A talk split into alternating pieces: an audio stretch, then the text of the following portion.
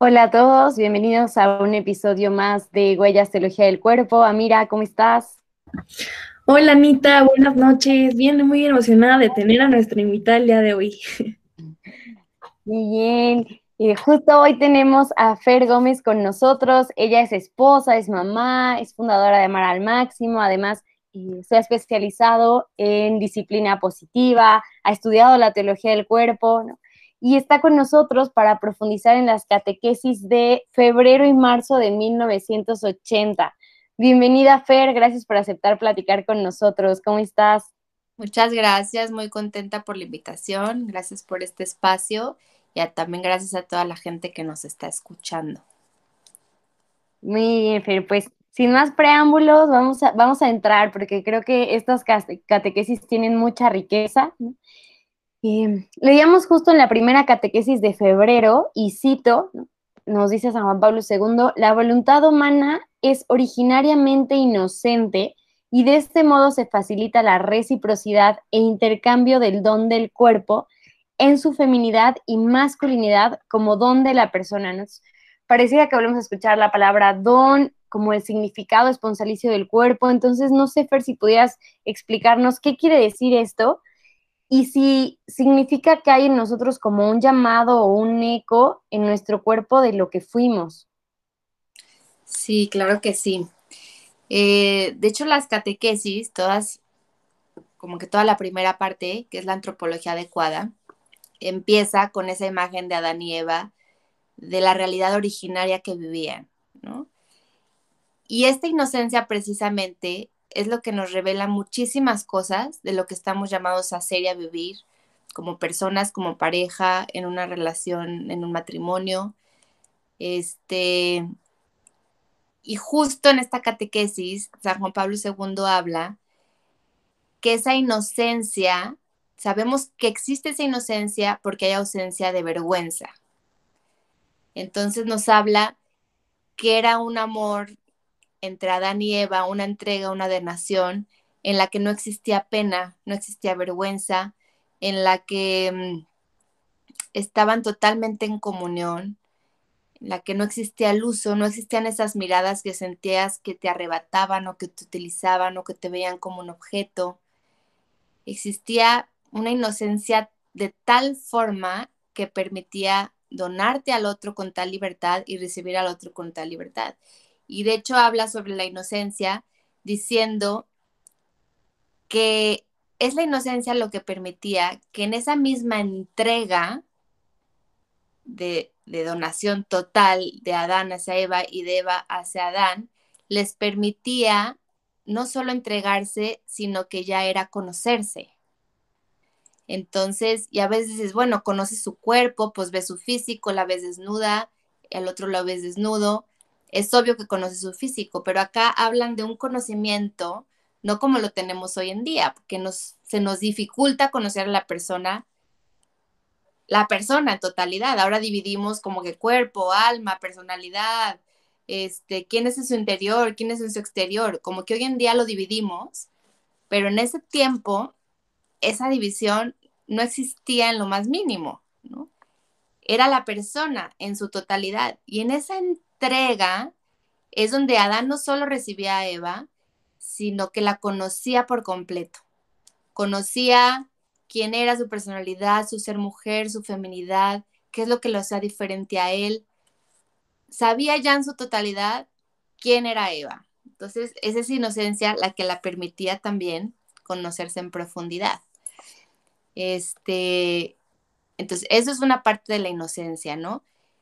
Y sí es un eco, es un eco para nosotros, porque en el fondo es lo que, para lo que fuimos creados, para lo que estamos llamados a vivir, y es como decir, híjole, ojalá, creo que podemos también hoy en día tener estas relaciones, recuperar un poco la inocencia y tener estas relaciones en la que no solo nos entregamos con totalidad, sino que nos conocemos por completo en la entrega nos revelamos y aparte recibimos al otro por quien es y lo conocemos también.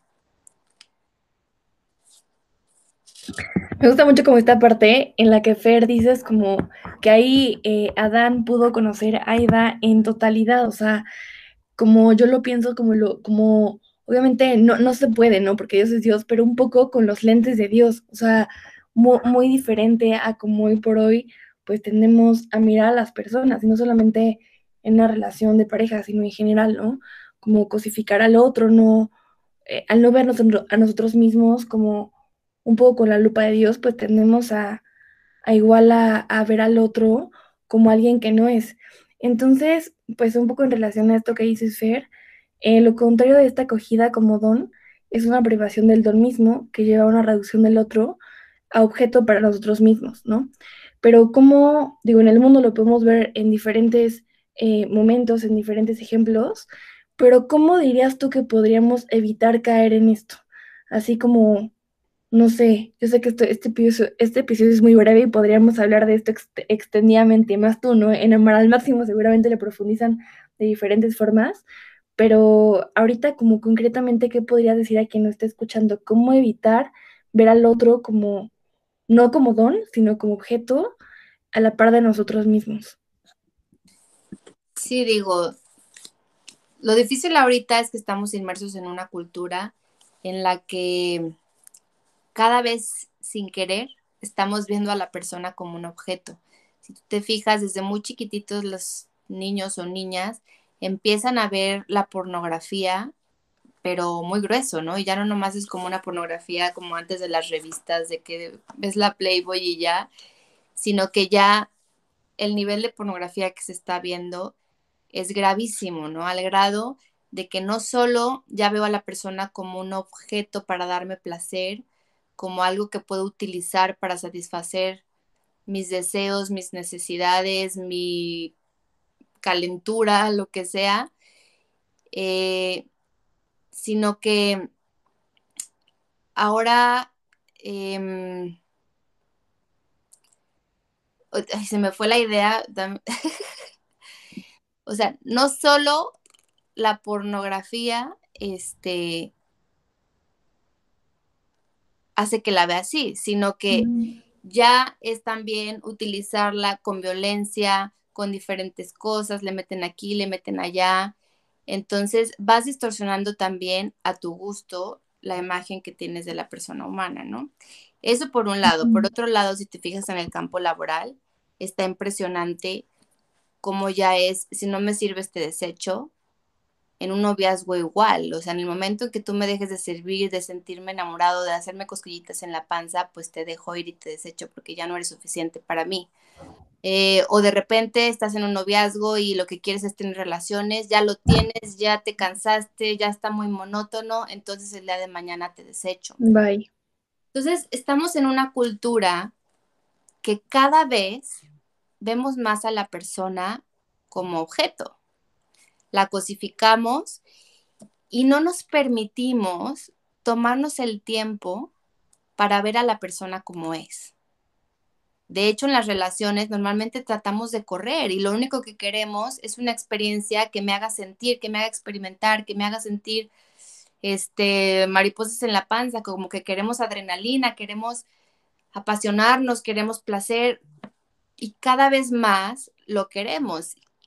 Y como esto no nos satisface por completo, entonces es como que ¡Ah! quiero más, quiero más. Y es como ir a un parque de diversiones de que empiezas con una, este, con una montaña rusa chiquita y luego dices, ¡Ah! no quiero más adrenalina y subes a la grande. No es que quiero más adrenalina y subes a la más grande. Y luego llega un punto en que dices que ya no hay otra más grande. Ya nomás te puedes subir 20 veces a la misma, ¿no? Pero creo que esto puede llegar a pasar en el campo de las relaciones cuando no vemos a la persona por quien es y no estamos saciando realmente lo que estamos necesitando. Porque aparentemente sí, este, el placer nos puede satisfacer por un momento. Esas experiencias que nos apasionan, que nos llenan de adrenalina, que nos mantienen, nos hacen sentir vivos, por un momento nos pueden llenar o satisfacer, pero no son duraderas y sobre todo no son para lo que fuimos creados. Entonces, por más que le metas, nunca te vas a sentir saciado. Porque es como estarle, este, es como estarle metiendo a tu cuerpo agua salada cuando tú lo que necesitas pues es agua, agua con minerales, ¿no? Que realmente te sacie. Entonces nomás te está deshidratando y no te está hidratando en lo más mínimo. Entonces, creo que esto es lo que puede pasar hoy con nuestra cultura que lo hace muy difícil y el consejo sería tomarnos el tiempo para ver a la persona por quién es y darnos cuenta, o sea, ir a fondo y decir, a ver, ¿quién es la persona? ¿Quién soy yo? ¿Para qué fui creado? ¿Cuál es realmente el sentido de mi ser y de mi existir? ¿Qué me hace feliz? ¿Cuáles son esas experiencias que realmente me llenan o cuáles son aquellas que me llenan por un momento pero luego me llenan de vacío? Entonces creo que esta reflexión es como muy importante para que ya como segundo paso podamos convencernos y dejar ir todo aquello que me lleva a utilizar, a arrebatar, a aplastar, a no ver a la persona como es y no me permite sobre todo ser un don auténtico y justo también algo de lo que hablaba ahorita de la inocencia que habla Juan Pablo II en esta catequesis, es como la inocencia es la que te ayuda o la que te permite sí donarte por completo, conocer al otro, pero también aceptar a la persona como es. Y si te fijas, ahorita una de de las cosas más difíciles en las que nos enfrentamos en las relaciones, en cualquier relación, no solo en la de pareja, es aceptar a la persona como es. Siempre hay algo que queremos cambiar. Quisiéramos de repente agarrar una licuadora, meter un poquito de esta persona, un poquito de esta otra, la caballerosidad, que sea trabajador, también tenga tiempo de familia, pero que, o sea, quisiéramos como que meter todo en la licuadora y que saliera el hombre que queremos. Y en el momento que nos llega un hombre real o una mujer real, eh, que se equivoca, que es buena, que también tiene sus partes débiles. Dices, híjole, ok, sí, me gusta esto, pero uy, como que quiero quitarte esto. Y puedes tardar años en una relación tratando de cambiarlo, porque a fin de cuentas esa persona está siendo un medio para ti, un simple objeto. No la estás viendo como es y te falta esa inocencia originaria para poder donarte y aceptar el otro en su totalidad. Y eso creo que es lo que tenemos que ir recuperando poco a poco. Y en la medida en que seamos más don auténtico, en que menos utilicemos a las personas, en que dejemos a un lado la pornografía, la masturbación, en que dejemos de utilizar a las personas cuando nos gustan y si no aventarlas cuando no nos gustan, en la medida en que vayamos como que purificando y trabajando todo esto, vamos a poder ser un don mucho más auténtico y recibir al otro como es, aceptarlo y poder vivir esta comunión de amor que tanto deseamos en nuestro corazón.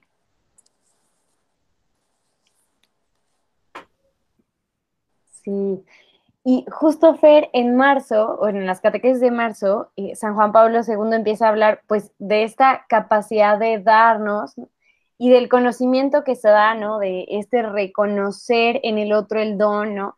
Este, este sí que es carne, mi carne, hueso de mis huesos, ¿no?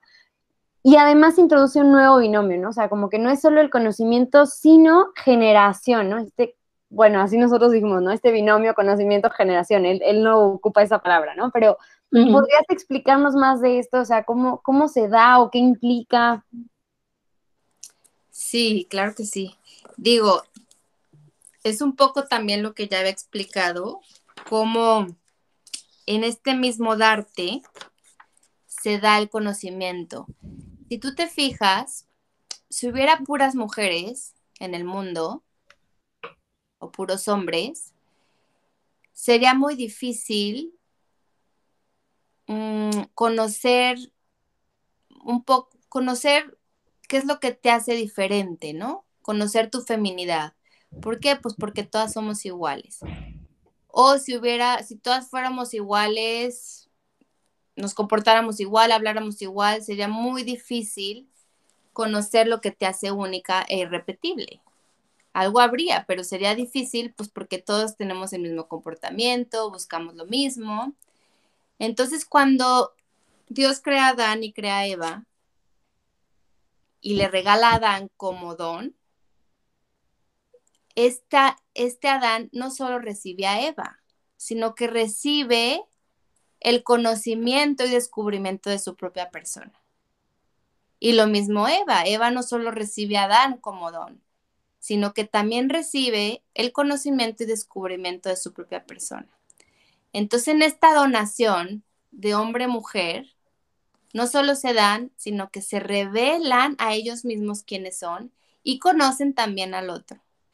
Entonces, cuando hablamos de, cuando este Juan Pablo II habla de este, de este como no sé cómo le llama, le llama como síntoma, experiencia, conocimiento, generación, habla un poco de esto, ¿no? De cómo en ese don no te pierdes, sino que te ganas. Y no te pierdes, sino que te descubres. Y no es que a veces dicen, no, híjole, te casas y pierdes tu libertad no es que no la pierdes, porque al darte, recibes, o sea, recibes el doble y te recibes a ti misma y recibes al otro y descubres para qué fuiste creado, qué es lo que te hace pleno, em, descubres al otro y a mí me ha pasado en mi matrimonio, ¿no? Entre van pasando los años, entre más nos entregamos, entre más libres somos, entre más nos damos con totalidad, nos reservamos menos, menos cosas, tiramos barreras, en fin, muchas cosas, me ha pasado y me he dado cuenta de muchos aspectos de mi persona que antes no tenía idea. Y eso que me casé, según yo, con un conocimiento muy profundo de mi persona, ¿no? Pero ya que te casas te vas dando cuenta de, híjole, y me voy enterando de estas otras increíbles habilidades que tengo y de esta capacidad y de estos deseos y de esto que me apasiona. Y es en mi relación con mi esposo, hombre, que me descubro a mí misma y que lo descubro a él y que los dos nos conocemos. Y obviamente en un inicio, pues este conocimiento era mucho más fácil, ¿no? Ahora, hoy en día, después de la caída, pues es más difícil, pero se va haciendo y se va haciendo más real en la medida que vamos dejando a un lado el uso, el egoísmo, la agresividad, en la medida en que vamos viviendo más la castidad. Entonces a veces dicen, no, pues sí, ¿por qué tengo que vivir la castidad si yo amo a mi novio? Es que no, no es, no es un, no es algo inmediato que te va a dar, ¿no? El, el vivir la castidad no es como que te va a dar una, eh, como una meta inmediata. Es más bien una, una meta a largo plazo, es ir recuperando esa inocencia que tenían Adán y Eva para que pueda haber en tu relación un real conocimiento de la persona, de ti misma, y para que pueda haber un real fruto, una real generación de vida, para que pueda haber esa comunión de amor que tanto estamos deseando. A veces sí decimos, buscamos la unidad, la intimidad, sí, la quiero, la quiero, la deseo. Pero a ver, es que no la vas a tener si no regresas a esa inocencia originaria. No se va a dar. Se va a dar en un cachito, pero no en la plenitud que tú la quieres vivir. Entonces aquí estamos hablando en que estamos hablando una meta a largo plazo y que no es que no se dé en el camino, porque obviamente se va dando y vas experimentando cada vez más unidad, más intimidad, vas experimentando cómo se van liberando de muchas cosas, van soltando muchísimas cosas, pero obviamente implica un trabajo diario y ir, ir dejando todo eso que, que, me, que me quita de libertad, ¿no? Y cuando habla de generación, pues habla obviamente de que esta unión, esta intimidad, ese hacerse uno, en ese conocimiento, porque Juan Pablo II iguala la palabra eh, conocimiento, lo iguala a la misma entrega y donación mutua en la relación sexual. Entonces, para él, cuando habla de eso, en un inicio era lo mismo conocerse que tener relaciones sexuales. Y hoy en día, pues es la diferencia, que a veces ya no implica conocer a la otra persona al tener relaciones sexuales, porque a veces ya tienes relaciones sexuales y no conoces absolutamente nada de la persona y ni siquiera lo quieres conocer. Y ese conocimiento es básico y súper necesario para que haya una comunión de amor, que es lo que estamos buscando y para lo que fuimos creados. Y todo esto que es como que me viene a la cabeza la palabra orden. O sea, como que Dios tuvo y diseñó un orden perfecto, ¿no? O sea, como que primero, no sé, yo antes pensaba como, bueno, ¿y esto por qué? O sea, como que a mí no me hace sentido, ¿no? Pero creo que entre más vas como entendiendo las cosas, obviamente más dudas te surgen, pero al mismo tiempo creo que como que más, más, estás acercando como la lógica del, del, orden, que bueno, obviamente es infinitamente eh, lejano a nuestro entendimiento, pero todo tiene un para qué, o sea, como que Dios, cuando, cuando pasa y dices, ah, esto era por esto, ¿no? Y te das cuenta que pues al final Dios tenía razón y que ese orden tenía pues un, sí, una razón de ser y al final está orientado pues a nuestro bienestar. Entonces, como que, híjole, aterrizar esto a lo que está pasando ahorita, ¿no? Como incluso especificadas, ¿no? Como eh, la complementariedad, ¿no? Hombres y mujeres. Y todo el tiempo veo tweets por ahí de que no, un día sin hombres, el mundo sería perfecto con un día sin hombres. Como, no, o sea, Dios nos creó, ¿no? O sea, porque somos complementarios. Entonces, creo que, creo que ahorita lo que toca es pues ir contracorriente y como ir a la, ir al origen, ¿no? Al origen de las cosas y, y el por qué fuimos creados. Y creo que justamente aquí están las respuestas. Entonces, vale muchísimo la pena, pues, pues adentrarnos y ver el por qué, el por qué, el por qué y, creo que pues tú bien lo puedes testificar, ¿no? En tu relación, en tu vida. Aquí tenemos a una mujer que, que nos parece muy, pues, muy feliz, muy plena y que pues ella da testimonio, ¿no? Con, su vida, con su relación. Eh, de verdad que escuchen a Fer en lo que nos está diciendo. Y pues bueno, Fer, tenemos otra pregunta que está un poco, bueno, la voy a dividir como en dos partes, si te parece bien. Em, sabemos que para un niño, ¿no?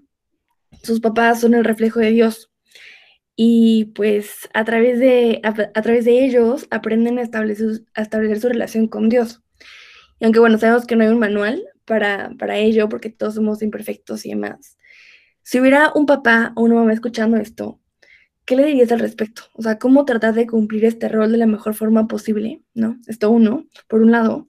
Y por otra parte, como adulto, eh, insisto, o sea, necesitaríamos muchísimos episodios, pero en concreto o algo como, no sé, cómo empezar a, tocar la respuesta de cómo sanar la relación con nuestros padres a través de, a través de Dios, ¿no? Si no tuvimos esto que necesitábamos de, de chiquitos. Sí.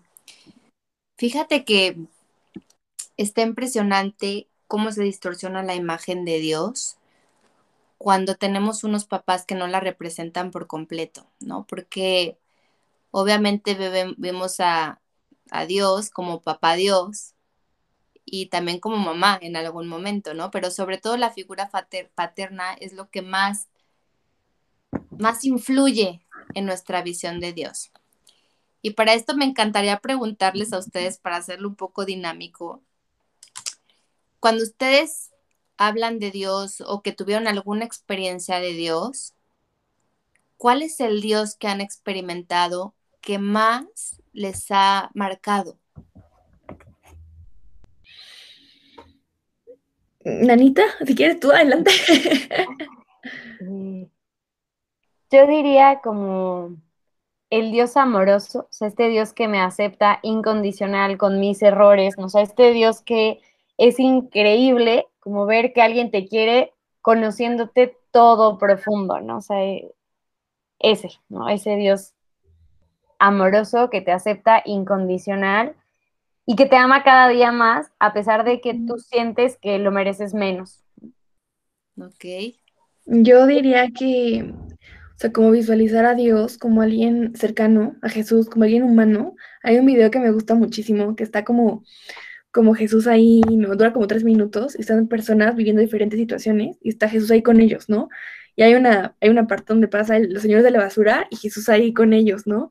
Bajando la basura. Entonces, como que digo, es que sí, justo, o sea, el mismo Jesús que caminó en esta tierra hace dos mil, más de dos mil años, pues así, la misma persona, así, que, que tuvo una infancia, 30 años de vida oculta y que sube al cielo y es la misma persona que está, ¿no? Entonces, pensar en un Dios muy humano es lo que más como me mueve y me hace querer acercarme. Yo diría eso. Sí, súper bien. Digo, yo creo que yo también tengo un poco como la misma experiencia, ¿no? Las cualidades que, que más me han impactado al experimentar a Dios, yo creo que sería la misericordia, ¿no?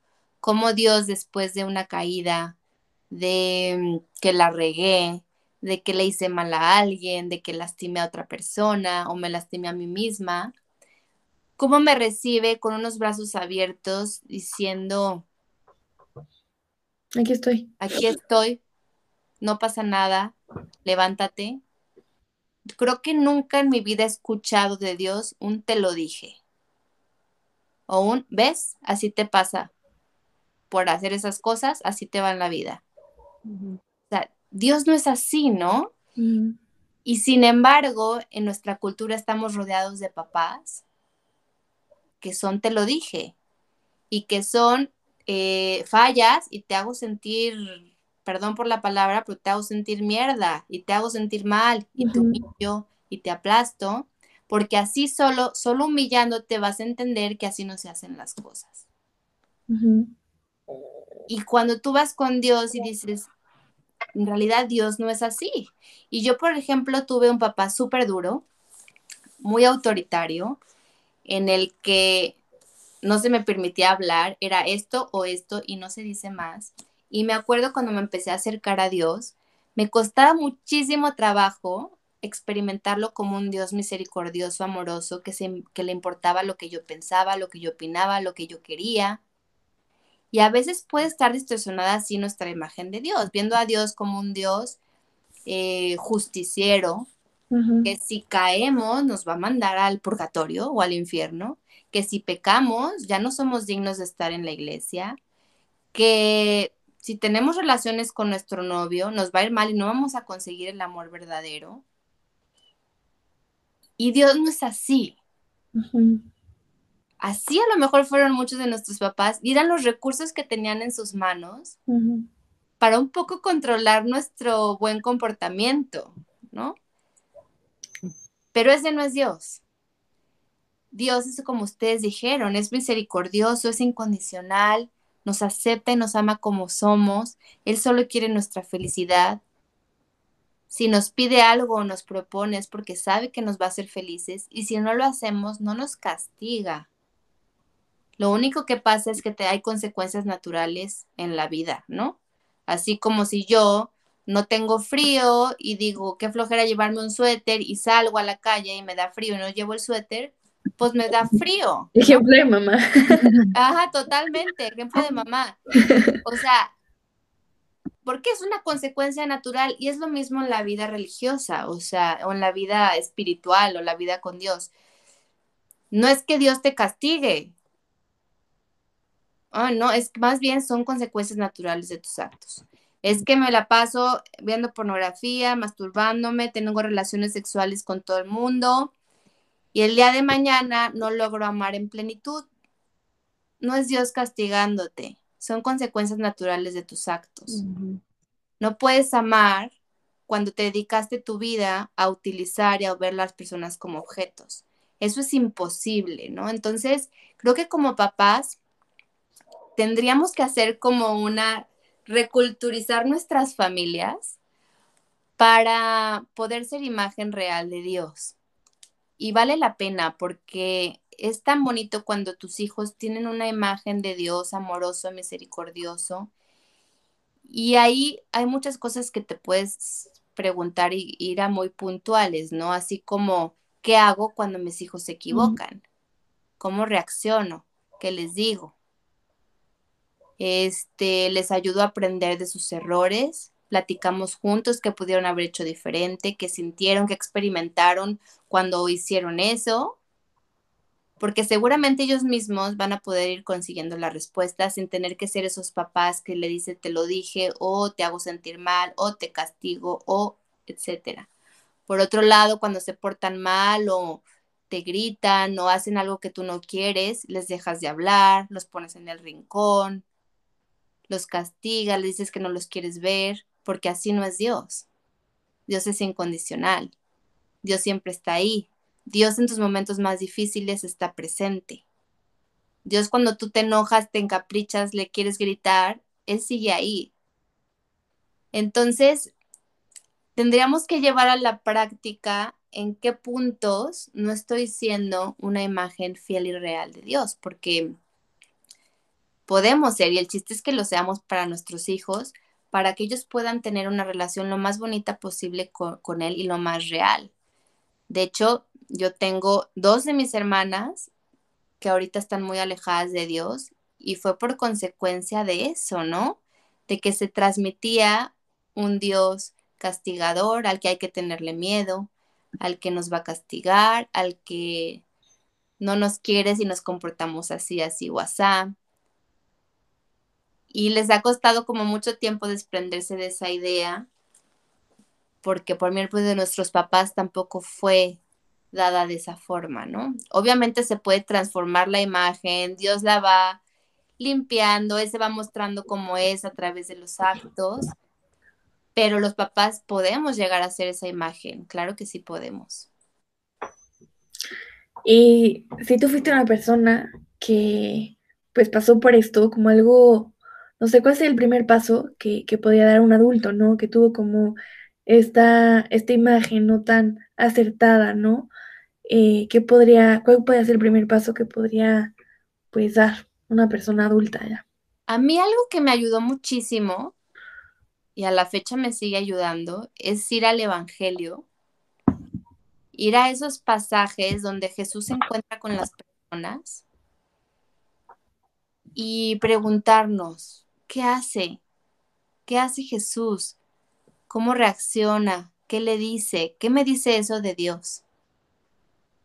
Entonces ahí lo podemos ir conociendo, ir descubriendo otra imagen de Dios a la que a lo mejor tenemos porque nuestros papás fueron así o así, o porque nuestro colegio nos educaron de esta forma o nos transmitieron estas ideas, sino que ahí podemos ir descubriendo realmente quién es Dios. Y de hecho, tenemos que aprovecharlo porque gracias a que Dios hizo hombre, podemos conocer quién es Dios en su plenitud, o sea, a más profundidad. Este, no sé si te vas a una eh, a esta mujer pecadora, ¿no? Que le querían tirar piedras, pues ¿qué hace Jesús? Le dice, no, pues que aviente la primera piedra al que no es pecador. Así es Jesús, ¿no?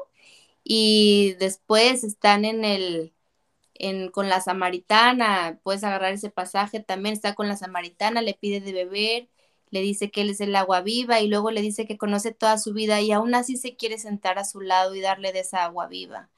Entonces, podemos conocer mucho de Dios en los evangelios y más cuando se encuentran con personas humanas porque nos podemos identificar.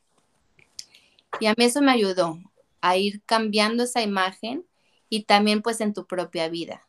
Cuando tú te caes, cuando tú la pasas difícil, ve con Dios y platícale y deja experimentar deja, ábrete y experimenta quién es Dios en realidad, porque a veces caemos, la regamos y lo que hacemos es alejarnos pensando que, pues, ¿qué es ese Dios que no nos quiere cuando hacemos mal las cosas o que luego va a sentir que somos por conveniencia solo vamos?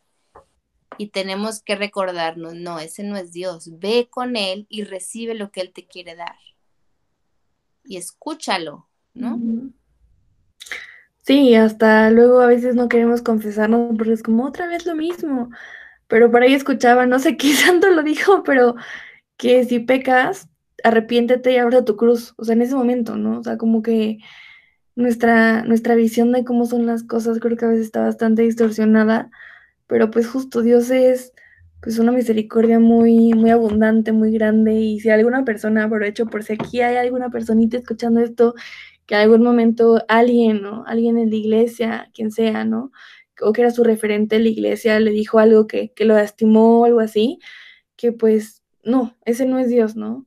Que a lo mejor no fueron las palabras correctas y pues perdón, ¿no? En, nombre de esa persona, pero pues también queremos invitarlos a que, a que se acerquen, justo como dice Fer, Dios es mucho, muy diferente a como podríamos pensar, imaginar y realmente ahí, ahí con, con Dios y con Él están las respuestas. Sí, si te fijas, digo ahorita que, hablabas un poco de, eh, de cómo la persona no quiere ir a confesarse porque tiene los mismos pecados siempre. Si te fijas en una relación, por ejemplo, en un matrimonio, pues siempre le terminas pidiendo perdón de lo mismo a tu pareja. Siempre es lo mismo. ¿Por qué? Pues porque siempre eres tú, eres la misma persona. No es como que puedes cambiar y cometer diferente cada, día cosas diferentes. Pues no, es que tu talón de Aquiles es el mismo hoy, mañana, pasado.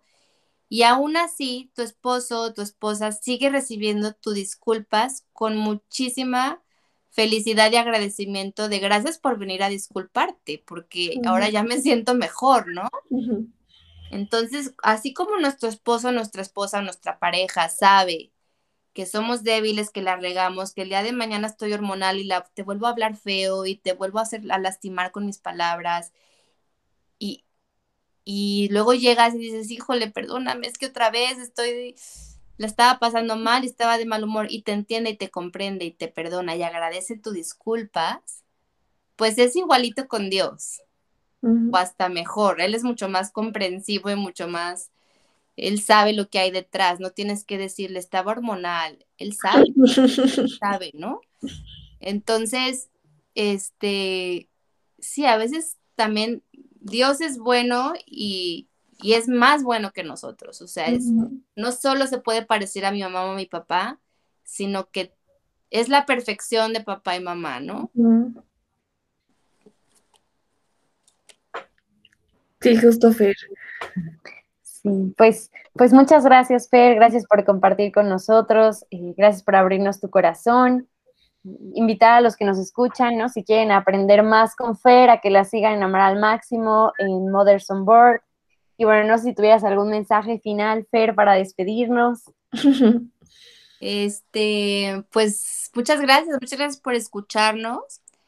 Digo, esto fue una pincelada de también de, me hubiera encantado seguir hablando de todo lo que el varón y mujer juntos pueden lograr y, y por qué se hicieron varón y mujer y todo este tema que es apasionante pero síganos y sigan leyendo porque justo ahorita lo necesitamos, ¿no? Necesitamos reconciliarnos con la idea de que fuimos creados varón y mujer. Exacto. Y fue por algo y para algo. Y que solo en la medida en que vayamos aceptando estas diferencias que nos son capaces de hacernos uno, vamos a ir experimentando esa plenitud que tanto estamos buscando, porque solo en la unión de varón y mujer somos imagen plena de Dios. Y solo en la unión de varón y mujer, entonces, llevamos a plenitud la razón de nuestro ser y de nuestro existir, ¿no? Justo. Y pues de verdad, ya lo dijeron, pero de verdad los invitamos a que pues a que sigan, a que sigan tratando ustedes mismos, si hay algo que no les hizo clic, ¿no? Porque luego a veces sucede como yo no estoy de acuerdo con eso, está perfecto, pero busca, o sea, tú si me estás escuchando y, estás como en desacuerdo, algo no te suena bien o algo, no sé, no entiendes o, o, o quieres saber más a profundidad, busca, o sea, busca la verdad con mayúsculas, ¿no? Porque, porque ahí está, te está buscando antes a ti y hay muchas personas haciendo mucha labor para que le encuentres, por ejemplo, Fer. Entonces, si justo sigan el apostolado de Fer, sigan, sigan a Fer y a pues, las demás personas que hemos, que hemos tratado de estar imitando ¿no? en, los, en los episodios anteriores. Y pues muchas gracias, Fer. Muchas gracias a ustedes. Buenas noches a las dos. Buenas noches. Gracias, Fer. Buenas noches.